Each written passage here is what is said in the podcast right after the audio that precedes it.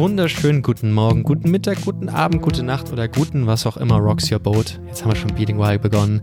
Herzlich willkommen zum Future Weekly, dem Startup Podcast. Und ich bin wie immer Daniel und erwarte, erwartungsvoll auf der anderen Leitung sitzt wie immer der Markus. Markus, wie ist das Wertewohlbefinden? Soweit, so gut. Das freut mich sehr zu hören. Ich hoffe, es geht dir auch gut dort draußen, denn wir haben viele Themen für diese Woche. Wir müssen darüber sprechen, dass Instagram ein neues Design hat. Zeitgleich sagt Twitter, ja, wenn du was Böses getweetet hast, entspann dich. Es könnte wie durch Zauberhand verschwinden. Zeitgleich sagt sich Amazon, your margin is my opportunity, ran an die Apotheken. Ja, und die Apotheken denken sich, wir verkaufen den Haufen Cremes. Auch das könnte vielleicht vorbei sein, denn wir müssen über Reverse Aging reden. Auch das ist ein Riesenthema. Und Joe Biden sagt, America is back. Zeitgleich haben wir auch ein paar Covid-Zahlen, die wir mit euch teilen wollen. In dem Sinne, wir haben eine Menge im Gepäck und natürlich auch den Rockstar der Woche. Es wird richtig gut diese Woche. Ich würde sagen, auf los geht's los. Und wir kommen zu unseren News der Woche. Und wir müssen anfangen mit ja, großen Nachrichten, schockschwere Not. Instagram hat ein Redesign. Und du denkst jetzt, ist das wichtig für mich oder nicht? Ich finde schon. Denn unlängst wollte ich eine neue Story aufnehmen und ich konnte nichts mehr finden. Ich war schockiert, ich war entsetzt und ich musste mich an den nächstjüngeren wenden, um mir weiterzuhelfen. Das war natürlich mein kongenialer Co-Host Markus, der mir älteren Semester gesagt hat, nee, das musst du so machen, das musst du so machen. Jetzt würde ich mich ja eher mobile-affin betrachten. Ich habe allerdings tatsächlich nicht nebenbei auf die Schnelle gefunden, wie es weitergeht. Fand das natürlich relativ spannend und auch Markus war der Meinung, das ist etwas, da müssen wir ein bisschen drüber reden. So ein Instagram-Redesign, da werden jetzt Millionen Influencer denken, ihr Leben ist vorbei. Oder wie sehen wir das?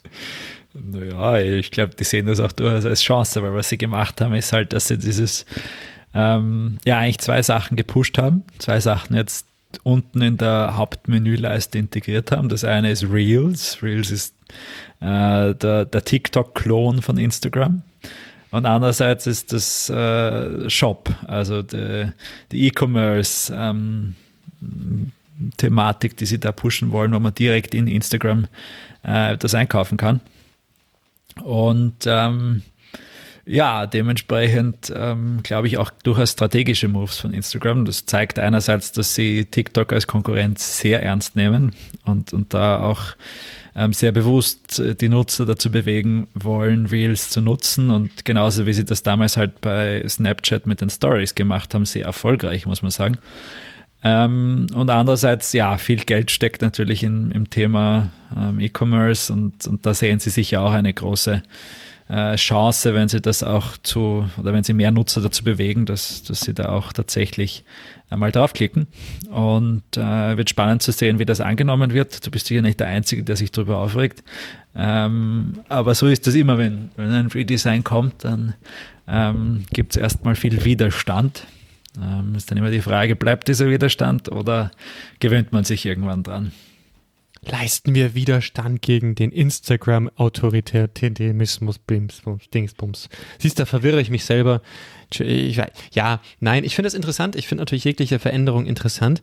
Für mich aus meiner Perspektive war es einfach ungewöhnlich, dass sie dann, dass sie dann, dann, dann eine UI haben, äh, ein Design, wo man nicht sofort sich zurechtfindet und wie du sagst, dass das Thema Reels so sehr gepusht wird. Ich, ich bin neugierig, was das heißt. Reels kann ich mir gut vorstellen, dass sie auch so den Fokus auf Shopping legen, fand ich interessant. Ähm, ich bin gespannt, was denn da so vertickt wird. Ähm, in meinem Umfeld habe ich ein paar Produkte gesehen, die ich mir gut vorstellen kann. Ich glaube halt, äh, all die ganzen Beauty- und Kosmetik-Sachen könnte ich mir vorstellen, funktionieren richtig, richtig gut. Ich bin natürlich auch ein Uhrenliebhaber. Ob man nun hochwertige Uhren über Instagram kauft, das möchte ich eher bezweifeln an dieser Stelle. Natürlich, wenn Experten und Expertinnen zweifeln, dann irren sie sich auch immer gerne. Ähm, dennoch spannender Move und für mich auch ein Move in Richtung Monetarisierung und, und, und Differenzierung von ihren Konkurrenten. Ähm, und man darf neugierig sein. Natürlich gab es auch so viel Veränderung über die Jahre, wo sie alle gejault haben. Und am Ende des Tages fanden wir es auch wieder, auch, auch, auch wieder gut. Das finde ich ja auch immer spannend an dem ganzen Facebook-Konzern, dass sie eben auch den Mut haben, Änderungen einfach mal so zu pushen. Und auch wenn sie funktionieren, cool. Und wenn sie nicht funktionieren, es auch wieder zu lassen. Ja, deswegen ganz großes Thema für uns Instagram Redesign Podcast at austrianstartups.com. Wenn du sagst, nein, wir müssen auf die Straßen und die Revolution starten, beziehungsweise nö, finde ich geil versus mein Leben besteht aus Instagram und ich verdecke jede Woche die Rollis dort. So, das mussten wir schon mal geklärt haben. Dann gibt es noch andere Themen. Wir sprechen über Twitter. Und Twitter hört scheinbar auch auf einige ihrer User und Userinnen, denn die wissen, es gibt Leute, die sagen, nee, ich habe da jetzt eher auch ein bisschen Angst, vielleicht mal was zu tweeten. Ich tweete eigentlich gar nicht so gerne, sagen vielleicht auch die anderen. Markus, tweetest du denn gerne?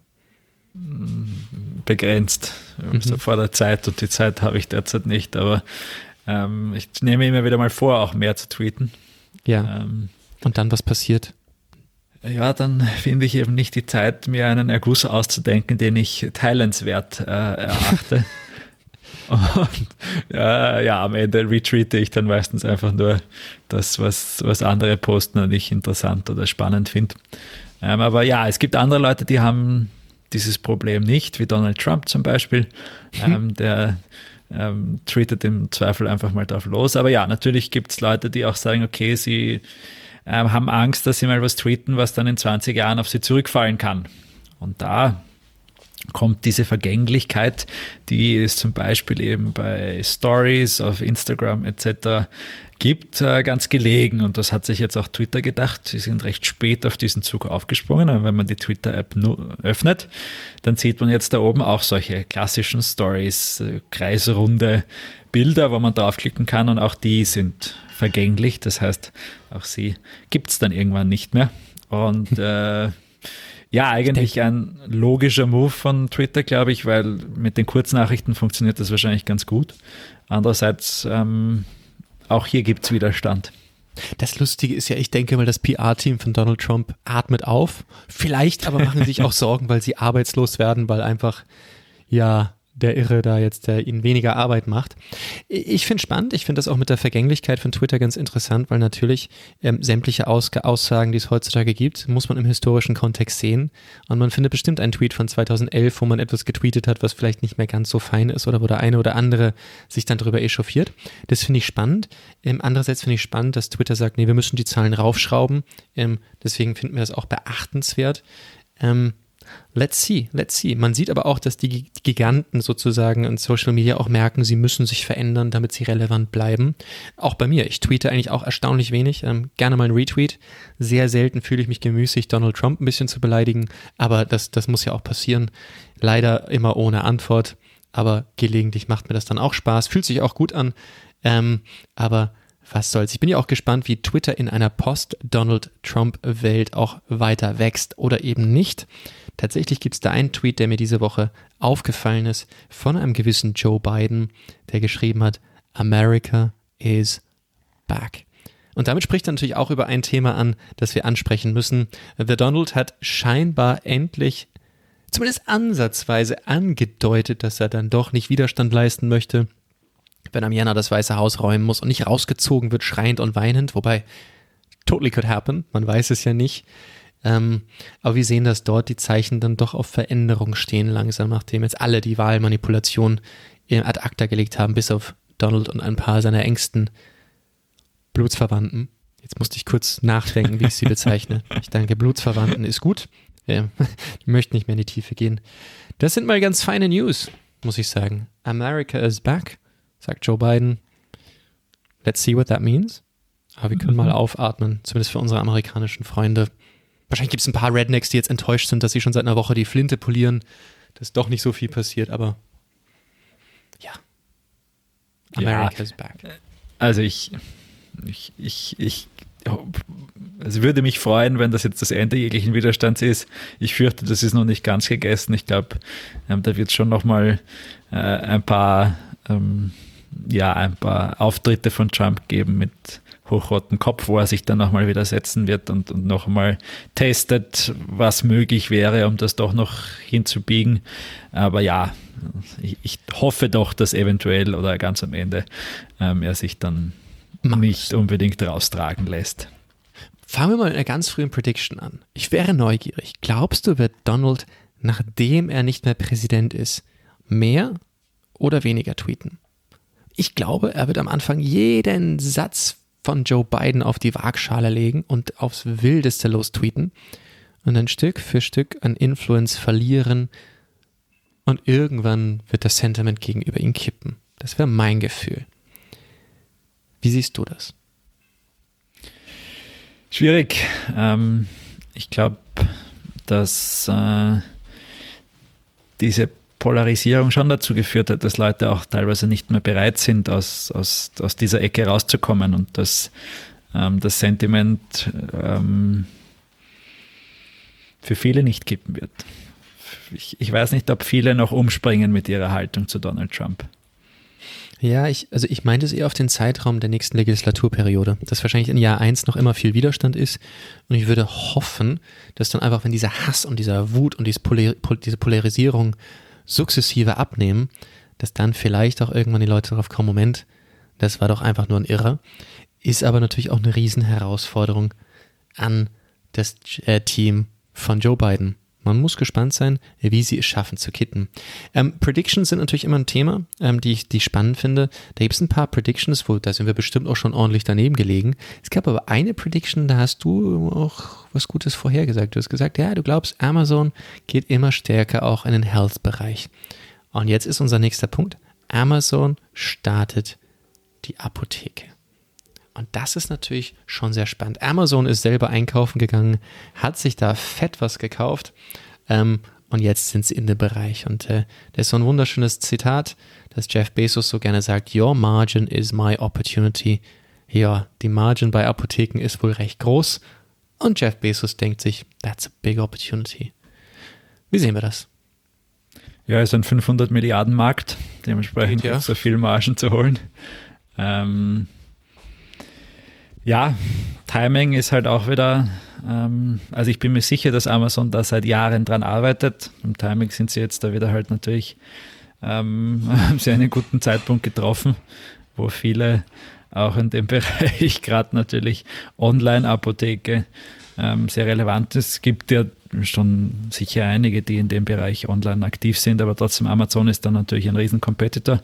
Äh, man sieht das auch an den, jetzt, das ist in Amerika, sieht man, dass die ganzen anderen äh, Apothekenbetriebe, dort ist ja auch so, dass die Apotheken nicht so dezentralisiert sind wie hier, sondern da gibt es auch so Apothekenketten, aber die haben alle massiv äh, beim Aktienkurs verloren, zwischen 8 und 22 Prozent nach dem Announcement.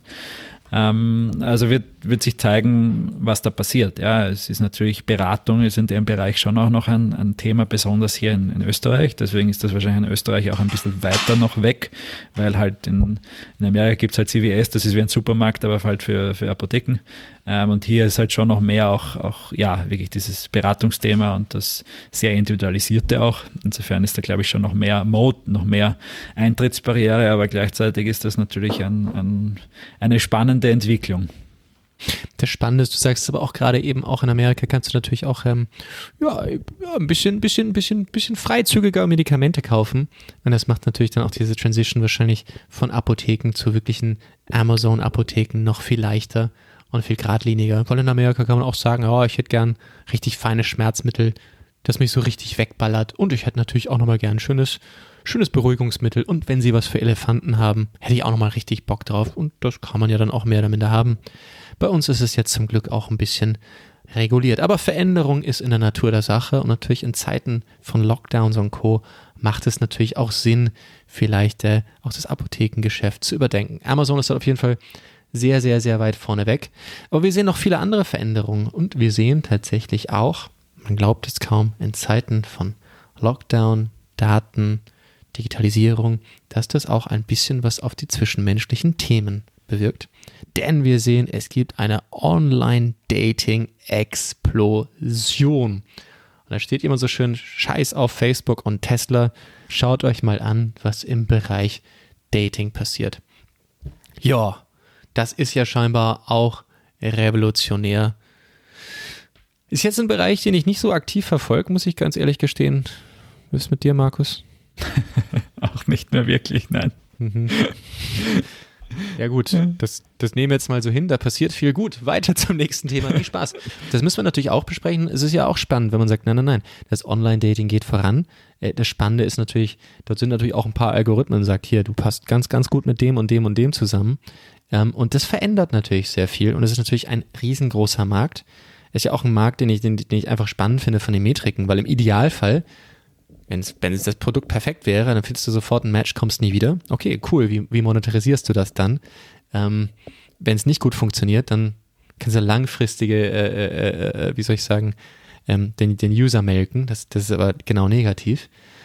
Spannender Markt. Und ähm, ich wäre neugierig. Wir sehen, die Zahlen sprechen aber dafür, dass das absolut exponentiell wächst. Ja, und ich finde es auch super spannend zu sehen, was das mit den Beziehungen der Menschen macht. Also wie halt eine Beziehung, die sich oder wo sich Menschen online das erste Mal getroffen haben, online kennengelernt haben, wie sich das auf die langfristigen Zahlen auswirkt, ob die eine größere Chance haben, ähm, glücklich äh, zu heiraten und verheiratet zu bleiben, als wenn man sich irgendwo zufällig wo trifft oder so. Also weil es ist wirklich, wenn man sich den Anteil der, ähm, der Dating-Plattformen an, an den generellen Beziehungen anschaut, dann ist der äh, in den letzten 20 Jahren von 0 auf 40 Prozent gestiegen. Das ist mittlerweile der Weg, wo sich die, die meisten Leute kennenlernen. Und das, Gegenüber, früher war das meistens, man hat sich durch Freunde getroffen, jetzt ist es online. Und das ist schon spannend, was das auch mit der soziologischen Struktur quasi anstellt. Das ist enorm spannend. Plus, ich glaube, es gibt natürlich Leute, ähm, die vielleicht das große Glück haben, in großen Städten aufzuwachsen, an große Universitäten zu gehen und entsprechend auf einen großen, ich sag's mal, Genpool zu treffen an Möglichkeiten. Und dann gibt's andere, die in Untertupfing aufwachsen, wo es genau drei Leute im heiratsfähigen Alter gibt. Das ist natürlich dann auch nicht so spannend. Worauf ich hinaus will, ist, da gibt's natürlich auch Personen, die genau darauf gewartet haben. Weil man denkt ja auch immer hier, Online-Dating ist für die, ja, wie soll ich sagen, die, die, die bei, die bei den äh, über 40 Partys nichts mehr abbekommen. Nein, nein, nein, das macht ja auch grundsätzlich Sinn. Und das ist ja auch gar nicht blöd, weil wenn vielleicht äh, dein, dein, dein, dein, dein erreichbare Genpool vielleicht gar nicht mal so interessant ist, dann ist das natürlich spannend. Ähm, wer weiß, was dabei dann so alles Wildes rauskommt. Ähm, macht auch Sinn, macht auch ein bisschen Sinn, äh, der Intelligenz drüber zu stülpen. Kommt natürlich immer darauf an, auf die Geschäftsmodelle. Nicht, dass ein böser Algorithmus sagt, im Idealfall bist du alle 2,7 Jahre geschieden, dass du wieder zurückkommst und wieder Kohle auf die Plattform lieferst. Alles mit Maß und Ziel. Da gibt es ähm, auch eine Black Mirror-Episode. wirklich, das muss ich mir mal ansehen. Das habe ich ja bis heute noch nicht gesehen und alle sagen, mein Gott, das musst du doch tun. Ja, viele News. Es gibt auch noch eine News, die ich teilen muss. Am Wochenende hat der großartige Impact-Thon von Circle 17 stattgefunden. Das ist etwas, was ich auch immer wieder richtig fein finde. Circle 17 ist natürlich äh, ein bisschen unser Liebeskind. Jetzt, Markus, habe ich dich so oft professionell gefragt, was ist denn Circle 17? Magst du mal unseren Zuhörerinnen und Zuhörern nochmal sagen, was Circle 17 ist?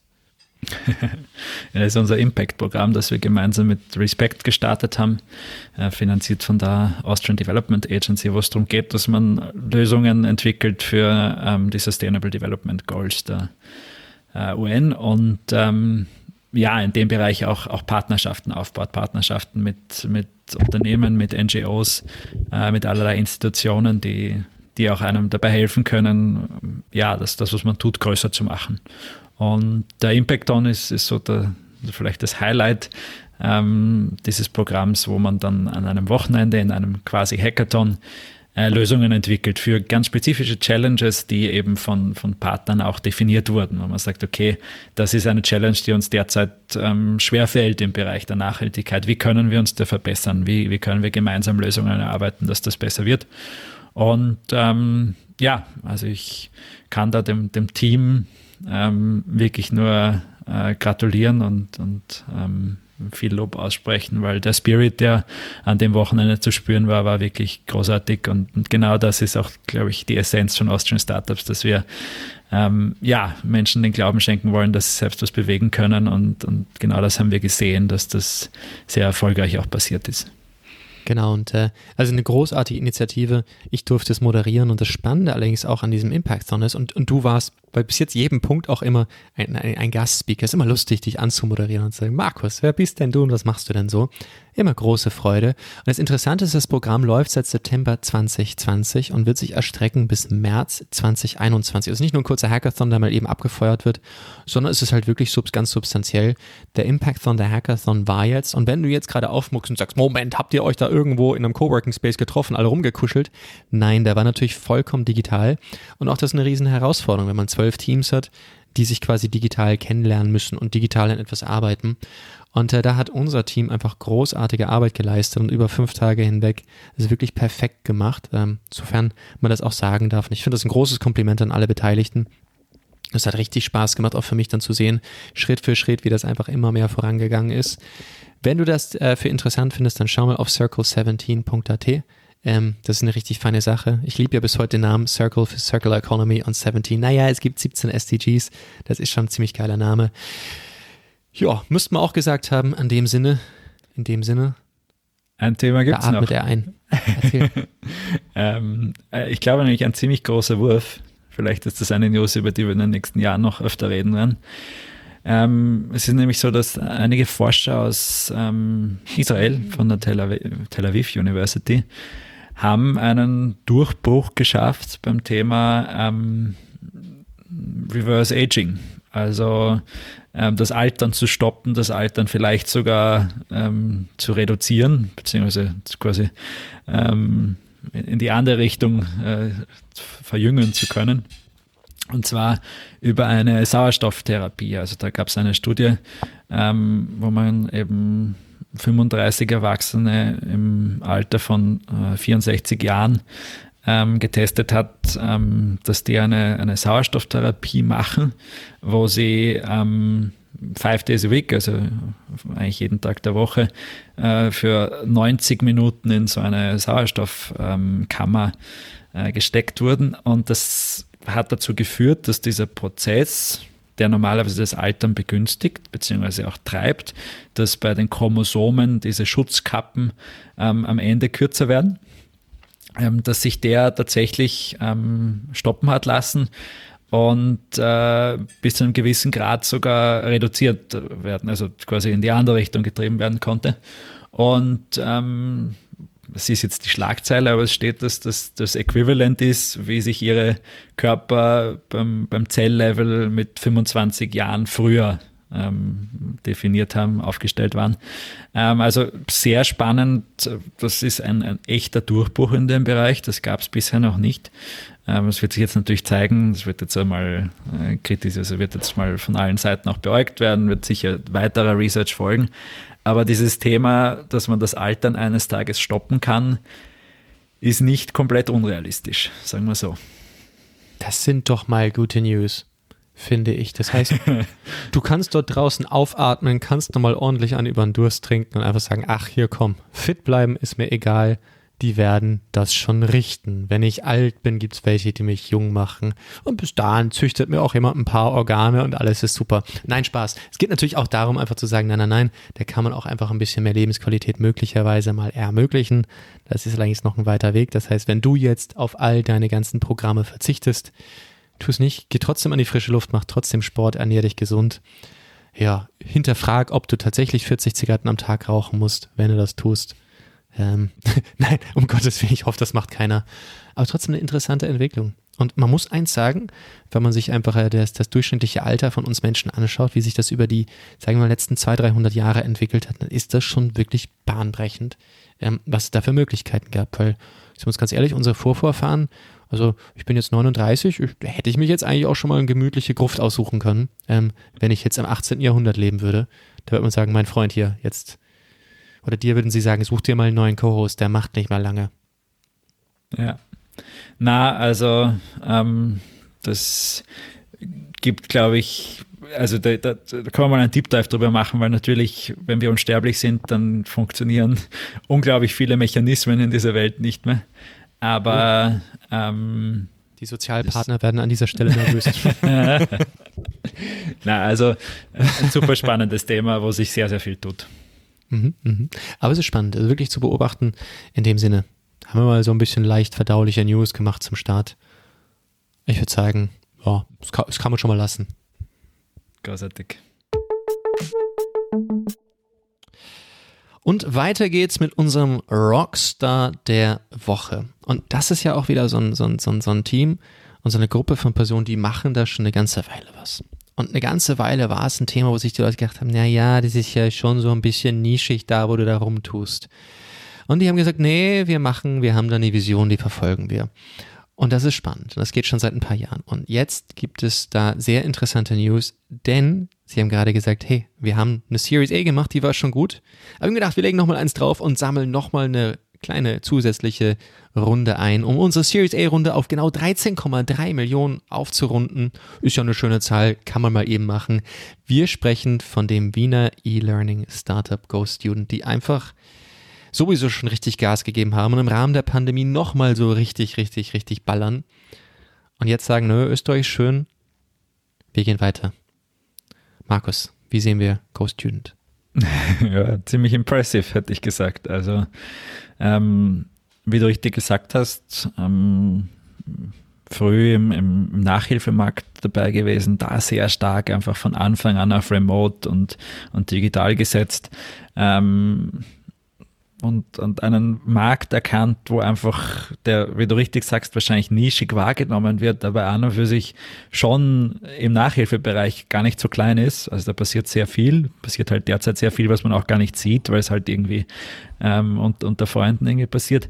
Ähm, und äh, da mit viel Investment, viel ähm, Commitment auch reingegangen und da eine super Infrastruktur aufgebaut und die jetzt natürlich durch Corona ähm, nochmal einen unglaublichen Boost erlebt hat, weil es so notwendig geworden ist und weil man halt auch gesehen hat, wie das äh, Bildungssystem sehr stark limitiert ist, was, was die digitalen Möglichkeiten angeht und wie sehr eben das auch besser geht, wie man da sieht, wie da über einige Jahre jetzt eine, eine super Infrastruktur aufgebaut ist und mittlerweile sehen sie sich auch nicht mehr nur als Nachhilfe ähm, Tool, sondern einfach als digitale Schule.